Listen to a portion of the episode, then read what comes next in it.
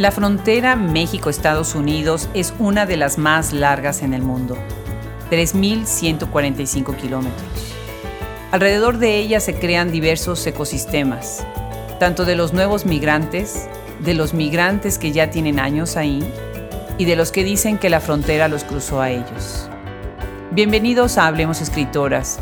Hoy tenemos el gusto de hablar con una investigadora y crítica sobre este tema de la frontera, sobre el bilingüismo, sobre la manera como las líneas fronterizas pueden ser borradas y cómo se pueden crear genealogías transfronterizas. Su trabajo centrado también en algunas escritoras y escritores que son emblemáticos en esta narrativa de la frontera, nos lleva a repensar otras maneras de ver el lenguaje, de ver la literatura y de ver la lectura. Miembro editor de Reviews de Digital Humanities, con una disertación doctoral titulada Genealogía Transfronteriza, Reinterpretaciones Literarias de Identidades Femeninas en Ciudad Juárez El Paso, tenemos el gusto de dar la bienvenida a Silvia Fernández. Una vez más, muchas gracias por seguirnos cada semana, cada lunes y miércoles en nuestro podcast, en todas las plataformas de audio y en nuestra página web www.hablemosescritoras.com, así como en nuestros blog posts miércoles y sábados en donde hacemos reflexiones y recomendamos libros para la lectura. Visiten también nuestra página shopescritoras.com, nuestra tienda de libros en línea para los Estados Unidos, con servicio gratuito a toda la Unión Americana. En nombre del equipo Hablemos Escritoras, muchas gracias por su apoyo. Pónganse cómodos y disfruten esta conversación. Yo soy Adriana Pacheco.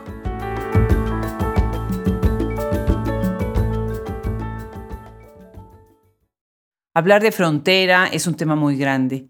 Hay muchos aspectos que tenemos que considerar sobre esta línea imaginaria o real, tangible o intangible que divide países.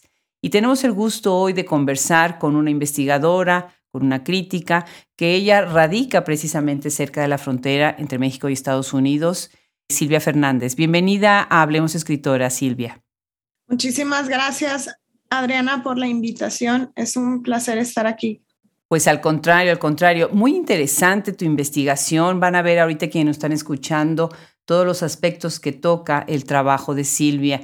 Y déjame contarte que nosotros en UT Austin tenemos también a una fantástica humanista digital, Hannah Albert Abrams. No sé si creo que ustedes también están relacionadas. Y bueno, me da mucho gusto entrar a este mundo del, del Digital Humanities, ¿no? De las humanistas digitales, humanidades digitales que se ha explorado en algunas áreas, pero en otras creo que es desconocida para, para algunas de las personas que tal vez nos escuchen ahorita, ¿no? Y te pregunto primero, Silvia, ¿qué es para ti ser una mujer transfronteriza?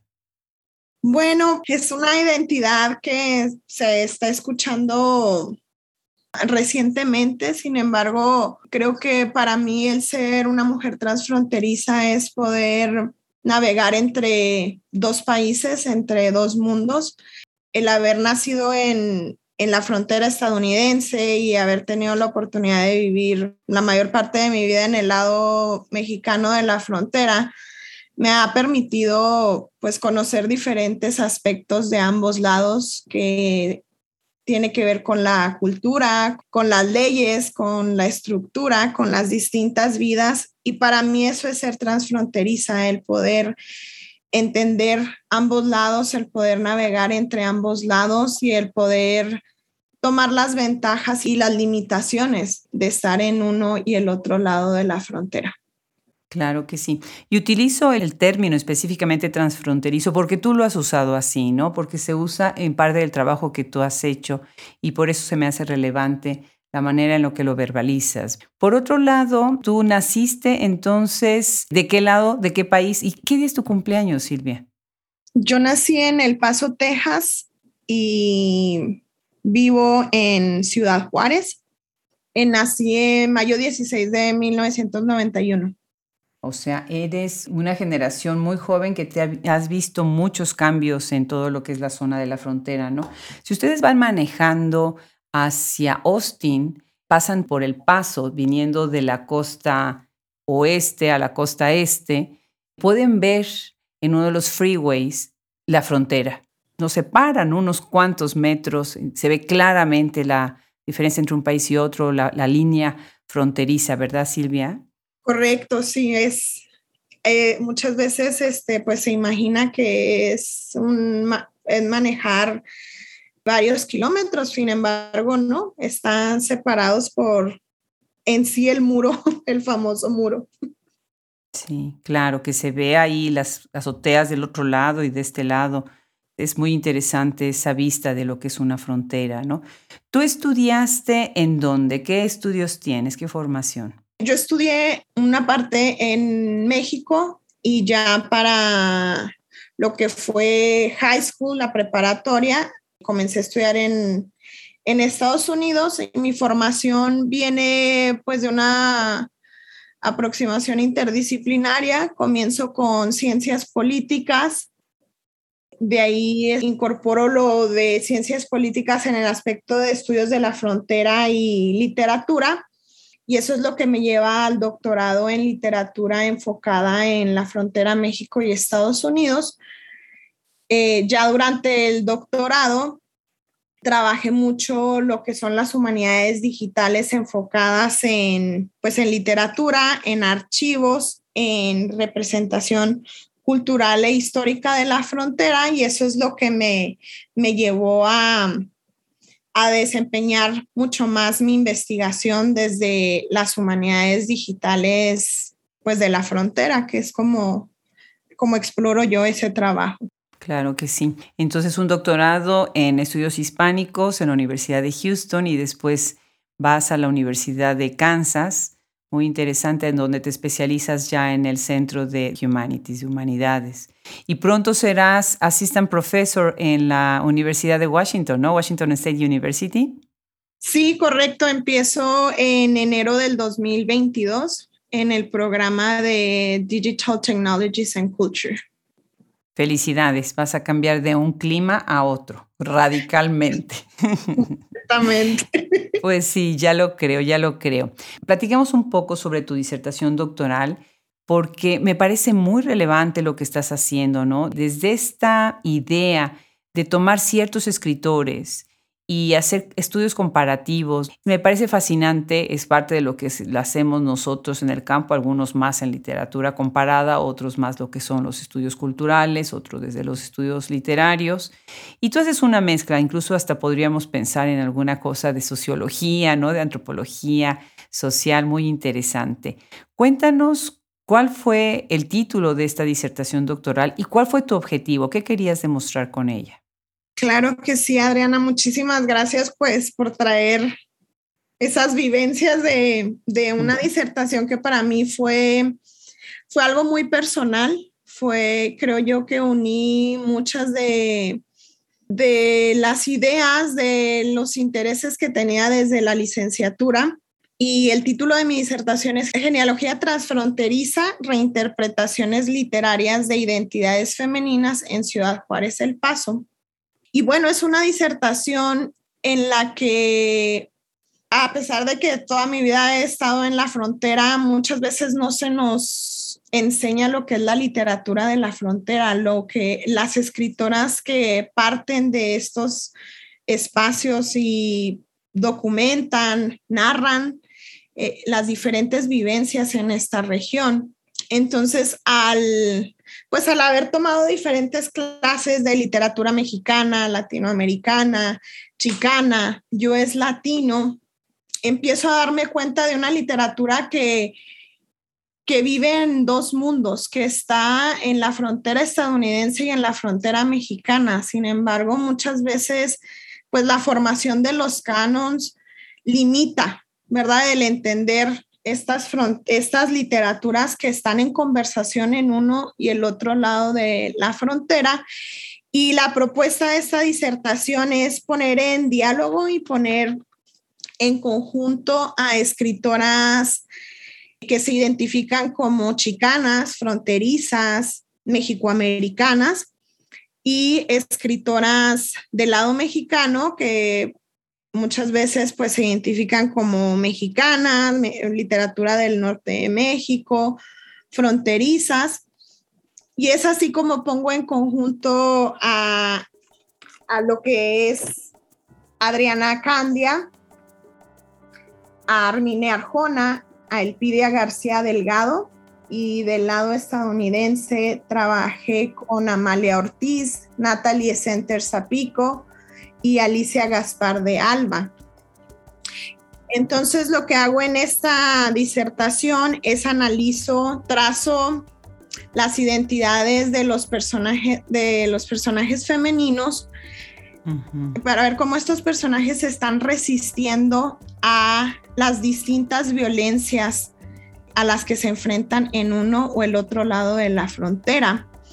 Y muchas veces como la movilidad o inmovilidad permite que subiertan estas violencias o que muchas veces muestren una identidad completamente de la frontera a través de sus distintas interseccionalidades que les permiten navegar en uno, el otro o ambos lados de la frontera. Y lo aproximo con lo que es la teoría de interseccionalidad, en el que pues Kimberly Crenshaw propone el género, la sexualidad, el estatus social. Sin embargo, yo aquí añado lo que es la ciudadanía o el estatus migratorio para poder entender cómo estos personajes femeninos navegan en lo que es la frontera de Ciudad Juárez El Paso. Qué bien, ¿eh? qué buena aportación a esta teoría. La teoría de las interseccionalidades es una teoría relativamente nueva, ¿no?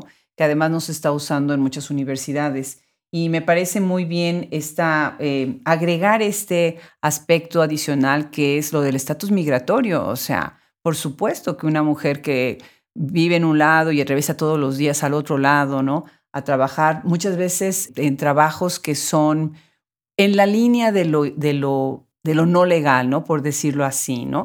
Y todo eso afecta, ¿no? Afecta la manera en la que su identidad se va construyendo. Muy interesante.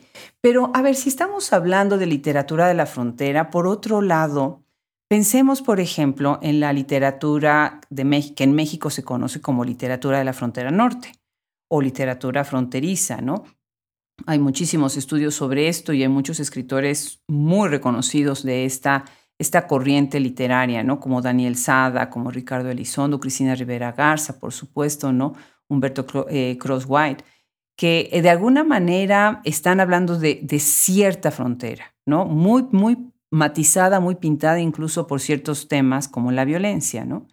Por otro lado, si tú en tu artículo estás hablando, en un artículo que, tuve el gusto de leer, estás hablando de esos otros entrecruces entre escrituras mexicanas, mexicanoamericanas y chicanas. Y ahí Alicia Gaspar de Alba viene muy bien al caso, ¿no? Norma Cantú, yo agregaría Celeste Guzmán, que es una poeta y dramaturga también de, de la frontera, ¿no?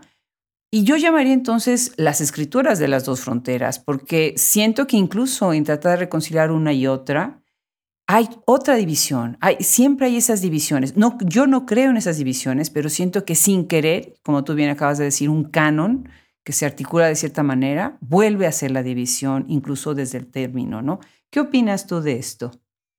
Respecto a tu pregunta, muchas veces estas limitaciones que yo tampoco creo en ellas y esto es una de las propuestas que, que muestro en lo que es la disertación, el ponerlas en conversación y mostrar esa complejidad, pero muchas veces las mismas escritoras expresan esas limitaciones que tienen de poder entrar a, a otros grupos, que es el caso, por ejemplo, de escritoras chicanas o fronterizas del lado estadounidense que al escribir en inglés, en spanglish, muchas veces eso las limita y es, es también el caso de las escritoras mexicanas, ¿verdad? Que al estar situadas en el lado mexicano, muchas veces su escritura en el lado estadounidense no se adjudica a las representaciones latinas en Estados Unidos.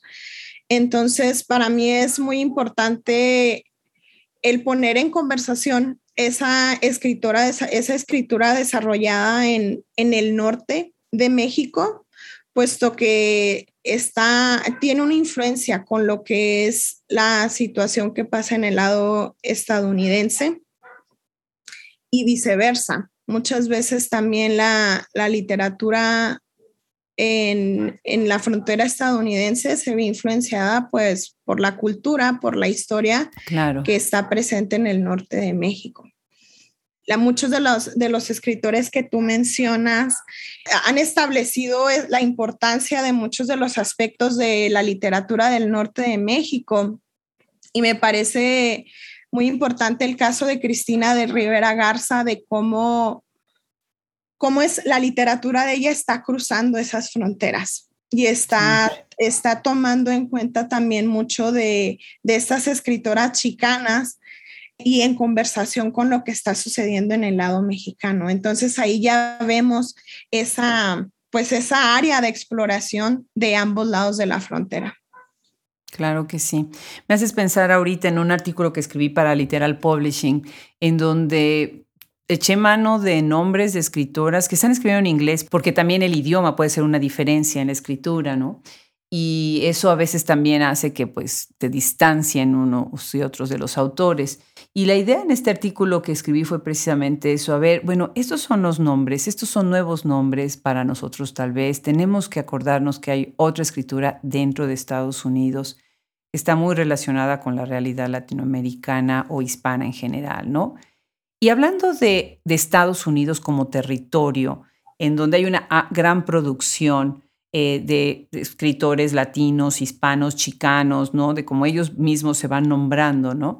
Pienso también en las distintas teorías críticas y los nombres, las etiquetas, las corrientes, cómo se están separando, ¿no? Es fascinante en Estados Unidos entender esto, ¿no? O sea, por un lado tenemos, por ejemplo, el término de New Latino Boom, ¿no?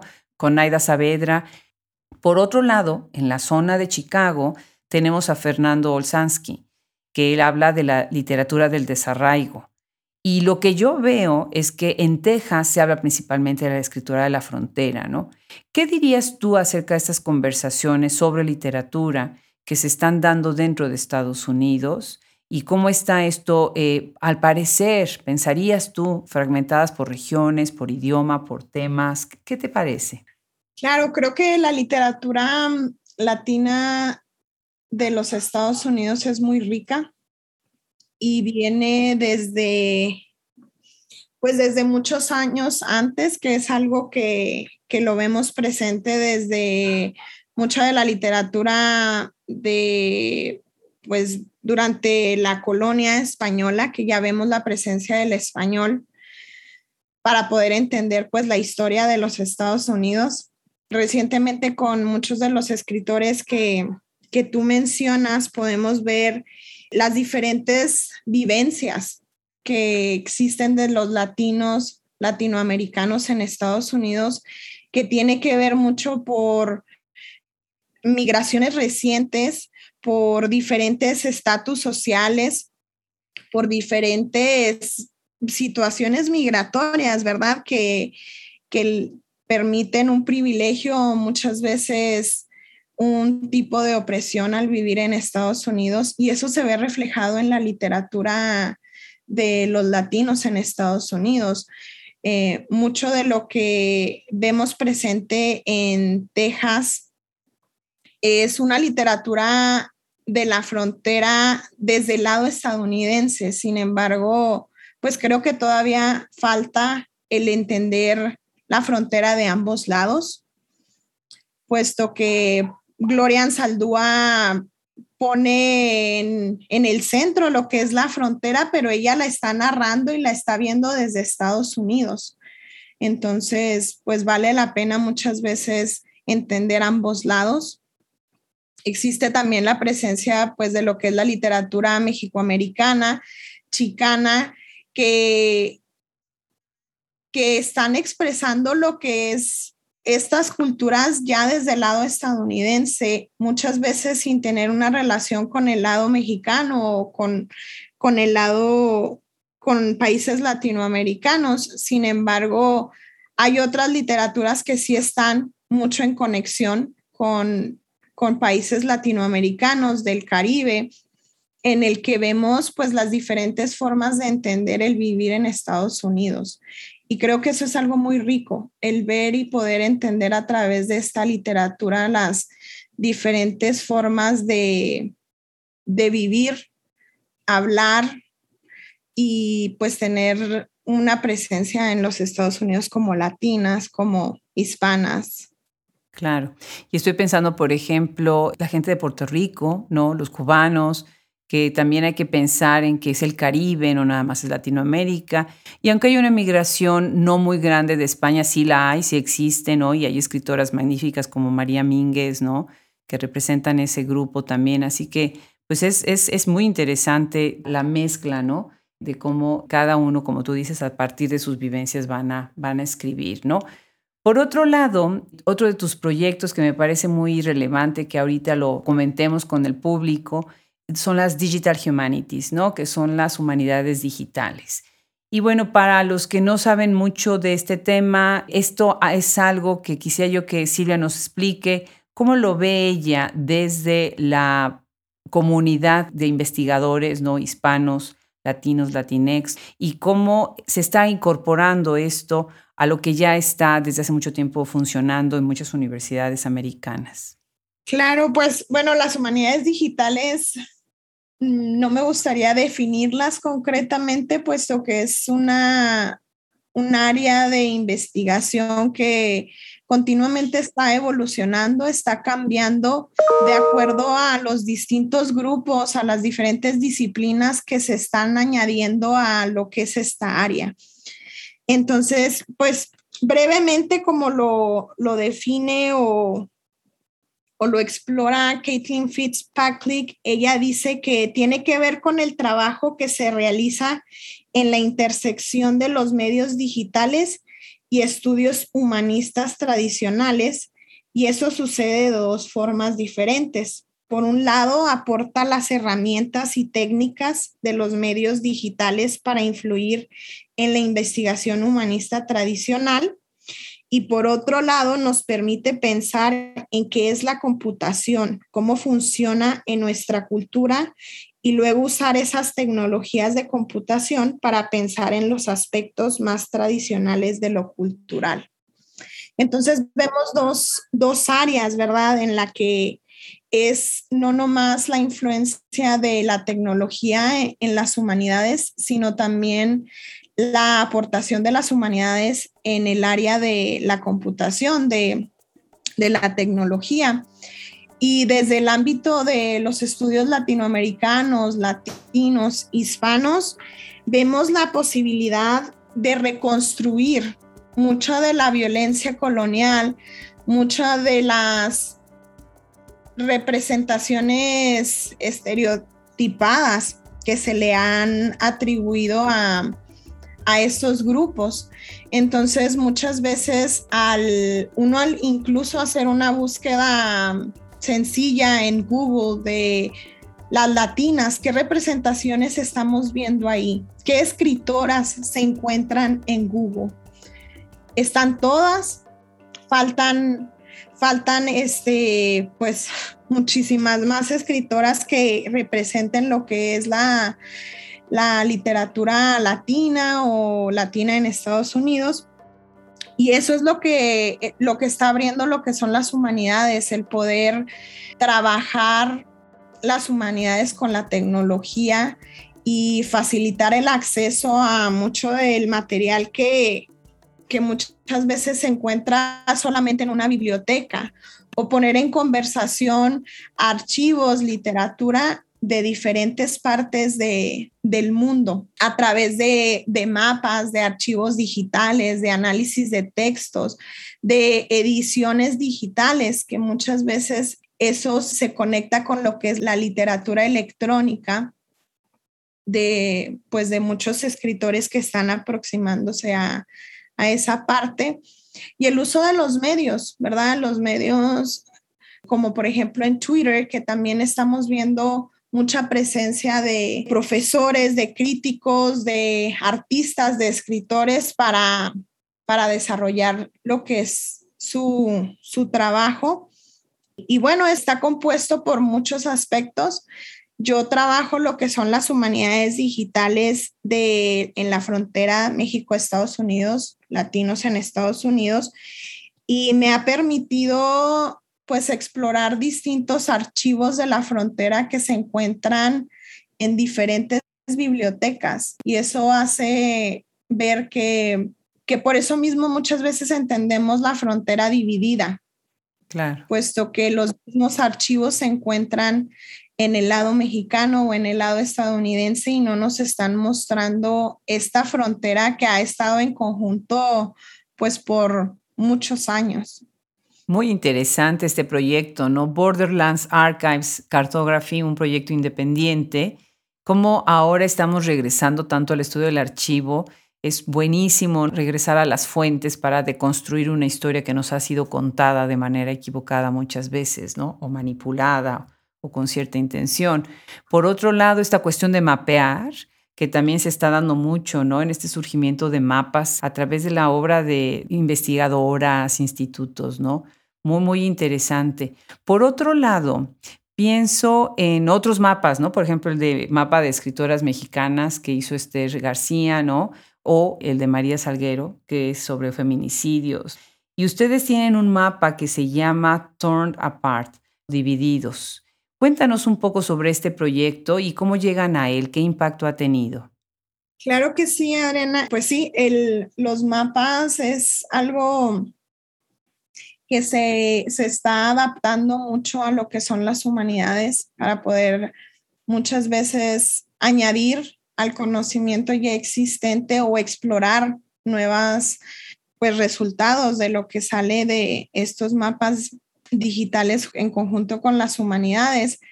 Y respecto al proyecto de Torn Apart Separados, en el 2017, cuando el expresidente de Estados Unidos, Donald Trump, pues declara lo que es la política de la cero tolerancia, que empiezan a surgir pues muchos reportajes y noticias de todo tipo en cuanto a la separación de familias.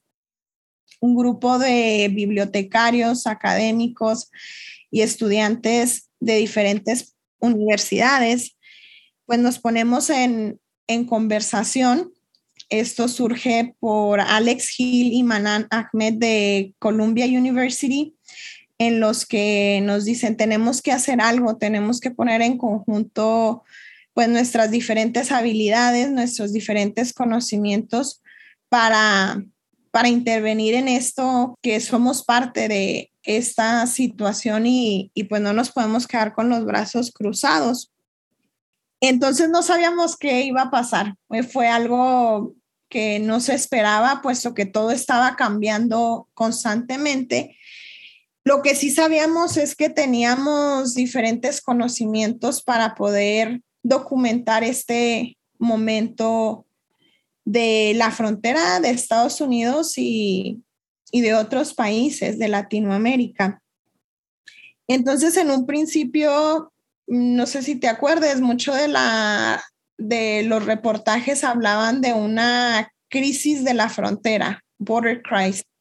Sí, cómo no. Y eso ha sido siempre, para mí eso pues ha sido siempre muy frustrante porque la border crisis afecta a la frontera, afecta a quienes viven en la frontera y no se contextualiza en realidad lo que está sucediendo, que viene de otras partes, la violencia. Entonces, con esto en mente de la crisis de la frontera, empezamos a hacer una búsqueda de lo que son los centros de detención. Y es ahí donde surge el mapear en los centros de detención en Estados Unidos, lo cual completamente desmantela que es una crisis en la frontera, es una crisis nacional que está corroborada por políticos y terceros intereses en Estados Unidos y, y, deja muchísimo dinero.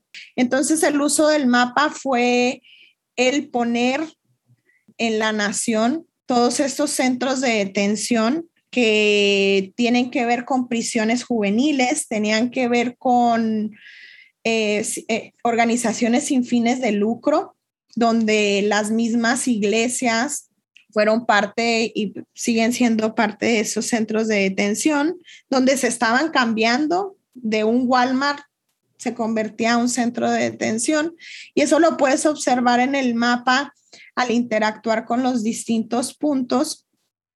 Entonces eso fue en seis semanas, trabajamos día y noche para sacar esa información. Y el segundo volumen lo trabajamos, nos tomó mucho más tiempo porque lo que hicimos fue trazar el dinero que está detrás de esos centros de detención, en el que se muestran muchos de los representantes políticos que han dado dinero a ICE para sustentar este sistema de migración. Mucha, como muchas compañías privadas, universidades, compañías transnacionales forman parte de este sistema de inmigración para sustentar pues todo el mecanismo de los centros de detención.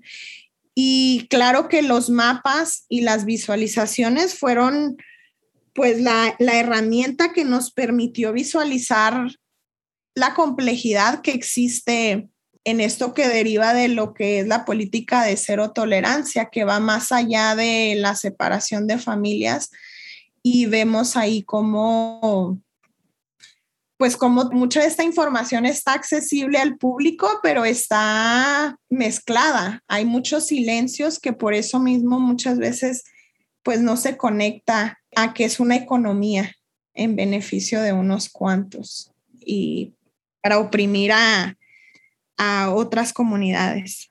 Pues muy interesante lo que están haciendo y por otro lado tienen por el lado amable, ¿no? Este proyecto tan lindo, United Fronteras, en donde están tratando de, de contrarrestar estas narrativas tóxicas. Felicidades. Por otro lado, yo me pregunto acerca del término frontera. Y estamos hablando solamente, hemos mencionado México y Estados Unidos, pero la frontera ahora ya es, es muchas otras cosas, ¿no? Ya gente de Venezuela, gente de El Salvador, de Nicaragua, de Guatemala, ¿no? Que están migrando a esta frontera, esta larga frontera. Y entonces siempre me pregunto dos cosas. Una es, ¿cómo hacer para que no se sientan excluidos? Como esta comentarista en las noticias dijo, ¿no? Estos mexicanos que vienen de tres países, no sé si viste alguna vez esa noticia, eh, mexicanos que vienen de tres países, Nicaragua, Honduras y no me, no me acuerdo el otro país, ¿no? O sea, una cosa de que dices, no puede ser. Entonces, esta manera de borrar por completo estas identidades que se están mezclando. Esa es la primera cosa que me pregunto. Y otra cosa que me pregunto continuamente es, hace no mucho el Consulado de México en Houston hizo el favor de invitarme al congreso que ellos tenían, que era precisamente sobre preservación del español, la mesa en donde yo estuve, ¿no? Y mi pregunta fue, ¿cuál español? ¿Cuál es el que queremos preservar o el que ustedes están ahora diciendo que tenemos que preservar? Si hablamos muchos españoles y más los que están ya con tiempo dentro de Estados Unidos y los que venimos de tantos países, ¿no? ¿Qué opinas de estos dos temas? Claro, eh, estoy completamente de acuerdo contigo en cómo pues la frontera va mucho más allá de una línea. Y en el caso de el trabajo que hemos estado haciendo con United Fronteras, es iniciar con la frontera México-Estados Unidos, delineándola desde tiempos precoloniales al presente y entender toda la producción con tecnologías para representar la cultura, la literatura, las artes, la historia, el ecosistema de esta frontera. Y esto se basa en proyectos que están activos, inactivos o en desarrollo de ambos lados de la frontera para poder ver cómo desde el récord digital se está representando este espacio. Y vemos, pues vemos que hace faltan muchas representaciones más, ¿verdad? Muchas veces se concentra en, en los mexicanos, en los mexicoamericanos, en los estadounidenses, pero hace falta todos estos otros grupos que forman parte de la frontera y ese es uno de los objetivos de, de United Fronteras, el impulsar el trabajo de proyectos de humanidades digitales de representaciones de comunidades indígenas que forman parte de la frontera, de eh, muchos de los centroamericanos, colombianos, venezolanos, cubanos, que ya son parte de la frontera. Sin embargo, eh, muchas veces es que estas mismas comunidades aprendan del uso de las tecnologías, de que se apropien de, sus archivos, de su cultura para poderlo representar a través del récord digital y no que sean representados pues por otras por otras personas. Entonces, a través de United Fronteras, el equipo conformado por distintos académicos de ambos lados, todos venimos desde las humanidades, sin embargo, a través de este proyecto hemos sido entrenados, hemos dialogado en el uso de las tecnologías para poder tener control de nuestras propias historias y para compartirlo con otras comunidades, para pues llenar, ¿verdad? Ese récord digital que como tú bien mencionas, no podemos homogenizar quienes forman parte de la frontera. En esta primera etapa es México, Estados Unidos y tenemos la intención de trabajar otras fronteras para poder entender las diferencias de estas fronteras geopolíticas que, que han cambiado a través de los años y que muchas veces son distintas las dinámicas, pero podemos ver muchas tendencias muy similares de una frontera a otra. La siguiente fase va a trabajar lo que es la frontera Colombia-Venezuela para poder recopilar todos los distintos proyectos, materiales que utilizan cualquier tipo de tecnología para documentar o representar la cultura, el arte, la música, la literatura, la historia de estas regiones, trabajando junto con académicos especialistas de esa región fronteriza, quienes nos puedan guiar en cuanto a cómo viven la frontera, cómo perciben y cómo ha sido formada eh, esa frontera, lo cual es, es muy importante de, pues de no encapsular las fronteras como iguales y no nomás centrarse muchas veces en lo que es la frontera México y Estados Unidos, que es una de las que más atención tiene dentro de los medios, sino ver más allá. Claro. Y acerca del español, Claro, acerca del español, cuando pues tú haces la pregunta de qué tipo de español se debe mantener, creo que desde mi experiencia en información como de, en, un departamento de español, a través de la literatura que yo analizo, y a través de pues estas experiencias en la frontera, creo que hay una variedad de españoles que representan distintas comunidades, de, representan distintos momentos en la historia, que todos, todos estos tipos de españoles deben de ser documentados, deben de ser, de que se preste atención para poder entender las diferentes culturas que se desarrollan a través de los españoles. Y y el darle también a los estudiantes las herramientas de poder saber en qué momento usar un tipo de español y otro tipo de español para poderse comunicar con distintas personas. Y eso lo vemos mucho eh, muy presente en lo que es el español de herencia, ¿verdad? Cuando un estudiante dice, es que mi, mi abuela no me entiende el español de que me están enseñando aquí en la universidad. Entonces es ahí donde en vez de descartar el español que el estudiante utiliza con su abuela, es poder entender que hay una variedad de españoles que son muy ricos y que tienen palabras únicas de acuerdo al lugar del que vienen.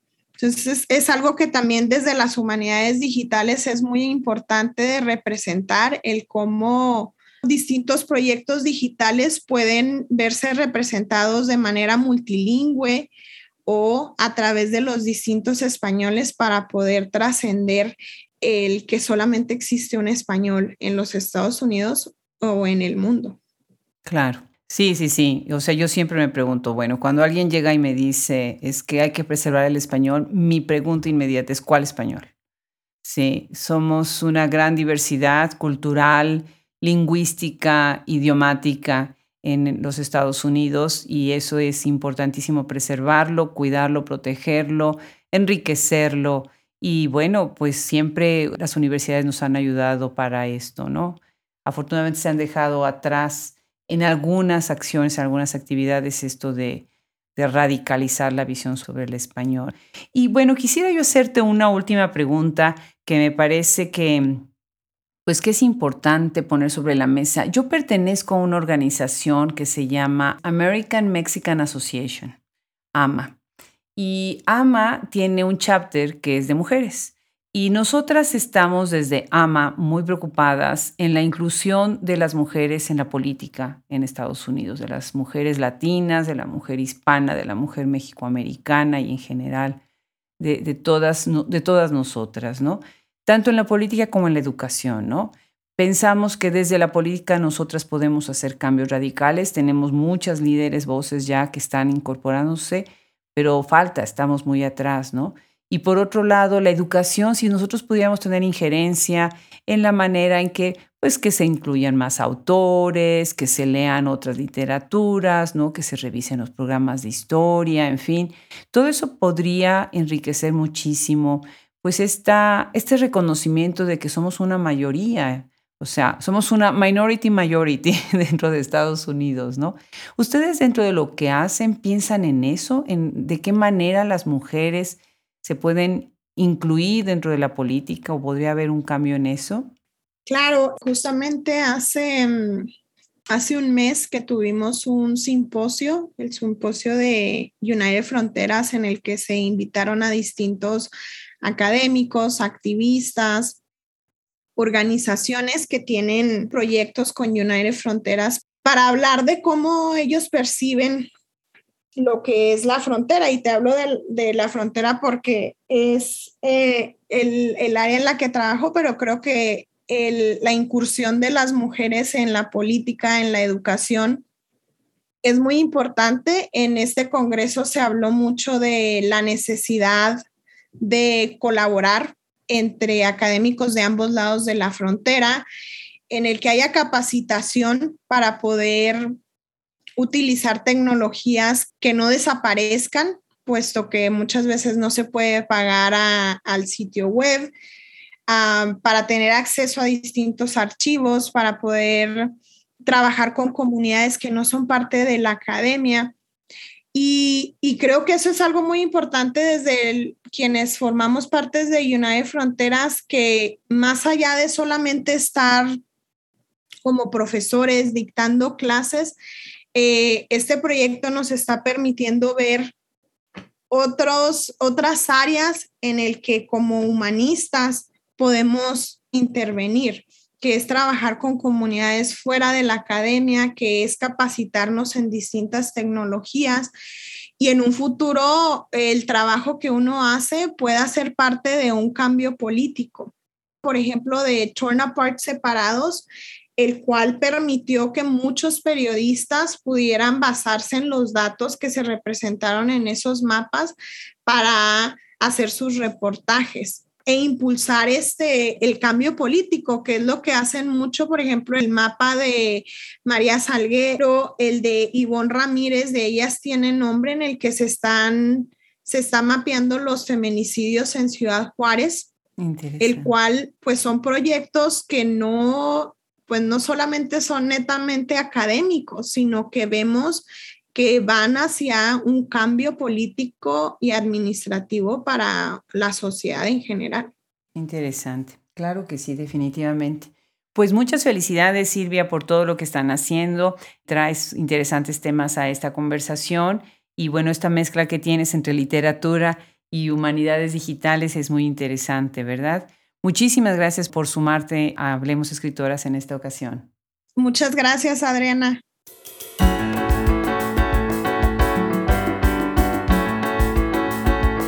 Pues tal y como han escuchado el día de hoy, esta es otra manera de entender también el trabajo que están haciendo académicas y la manera en la que están analizando la producción literaria, social, política entre varios países. Muchísimas gracias a Silvia Fernández por unirse el día de hoy a Hablemos Escritoras. Y gracias también a todos los que integran nuestro fantástico proyecto de Hablemos Escritoras. Fernando Macías en la ingeniería de audio, Cristian Josefi en la edición de podcast, Andrea Macías, social media, Wilfredo Burgos Matos, Liliana Valenzuela, Alejandra Márquez, Fran Denstedt, Juliana Zambrano, Verónica Ríos, Gaele Calvez. Se despide como cada semana y los invita a visitar nuestra página www.hablemosescritoras.com y nuestra tienda en línea para los Estados Unidos www.shopescritoras.com. Yo soy Adriana Pacheco.